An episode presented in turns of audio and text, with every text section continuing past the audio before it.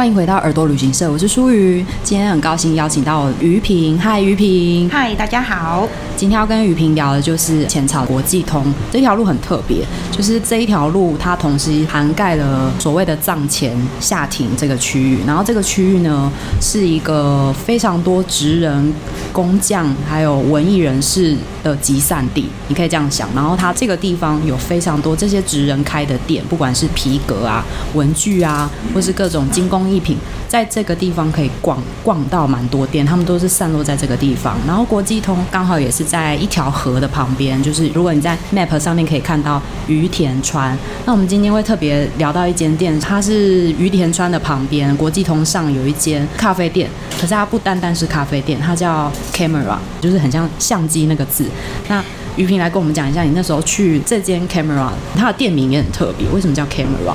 对，我那时候以为它这家店叫 Camera 是相机啊的意思，嗯、可是因为它店里面它有那个名片什么的，那也都没有相机的含义，嗯，所以它的店名后来才知道原来是来自拉丁语，然后拉丁语的意思是小小的房间，哦，蛮有意境哦，但它真的是有点冷门，就是它的取名竟然是用拉丁文。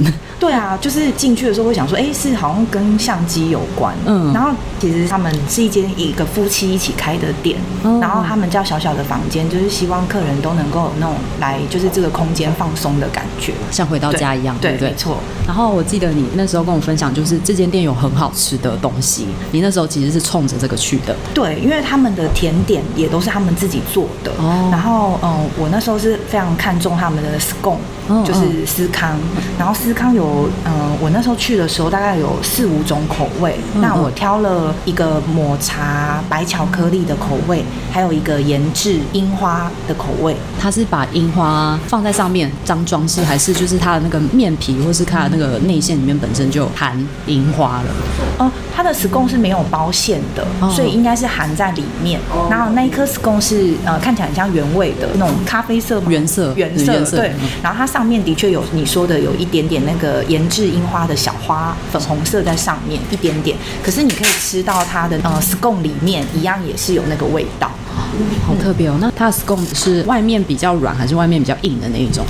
哦，现场点的时候啊，他都会帮你烤过哦，对，哦，然后烤过之后，所以外面会变得比较脆，嗯、然后里面松软，觉得非常的美味哦。然后我当下还有点一个呃胡萝卜蛋糕，它就是有点像是马芬的形状，然后上面有一大层的那个乳酪在那个上面。对，我记得你有跟我分享是它比 scone 还更好吃。对，就是胡萝卜蛋糕这一间店的。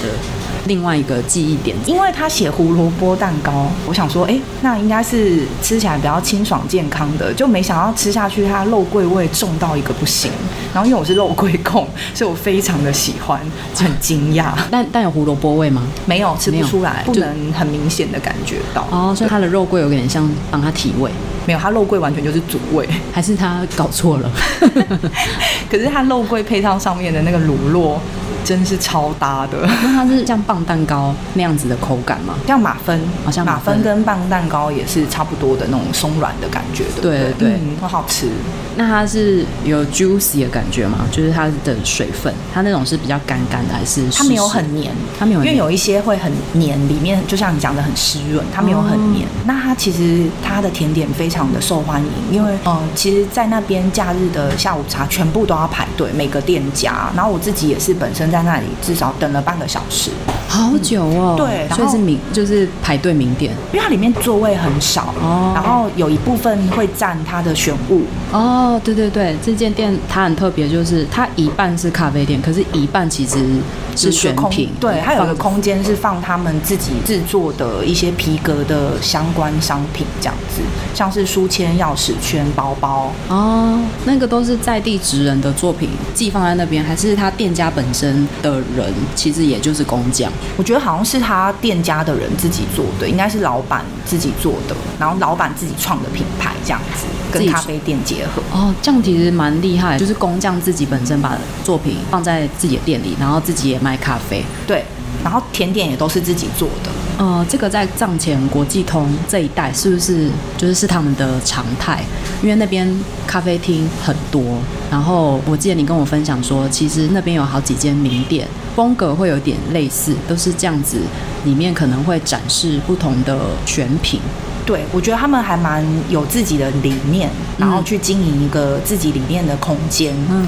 嗯，所以我觉得这间店还蛮特别的。然后在我等待的同时，会有很多呃日本人，嗯、他们就是会来外带他们的软饼干，嗯、他们也有手工的软饼干，嗯、然后 scone，嗯，对，就其实它是蛮受欢迎的。哦，嗯，其实是一种展售空间的运用，因为它一半是展售我这个地区的职人的手作品，可是我一半又是。卖咖啡，所以你在这里喝咖啡，你也可以感受跟观看，跟可能买不买，你也可以喝咖啡，对，还可以吃到很多好吃的甜点，而且都是手工做的，哦、所以那种父母带小孩来的也很多，就是买外带。哦，嗯，那你那时候有去逛一下他展售他们自己职人做的东西，你有去看吗？因为他其实呃你在柜台点的时候，它旁边就是它展售的空间，然后要走到最里面才是座位的区域，因为、哦、对这样讲。才不会逛的人去打扰到用餐的人，而且它里面座位真的非常的少，两人坐的桌子大概只有四张左右，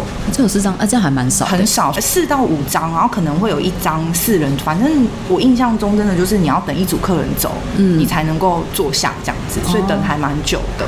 然后它有一个扭蛋机，哦，它也有扭蛋机，对，它扭蛋机呢，扭一次好像是五百日元，然后里面是皮革的钥匙圈套。哦，他把他的作品变成小的，然后做成扭蛋机在店内，然后你可以直接这样扭。对，然后那些钥匙圈套，我觉得是比较瑕疵的皮革，哦、因为我扭到的那个看起来那个皮革本身已经有褪色的痕迹，嗯、然后旧旧的，不是那么油亮的感觉。嗯、那它可能是以这样的方式在销售一些皮革的瑕疵品。哦，当然皮革本身就会因为你使用而会有使用的痕迹，那也是大家喜欢皮革的原因。嗯、所以可能比较不介意的人，他们就可以去玩那个小物。然后我不确定它是不是每一个扭出来都一样，但我扭到的那个是就是可以套在钥匙圈上面的那个套子，这样子。真的蛮有趣的。嗯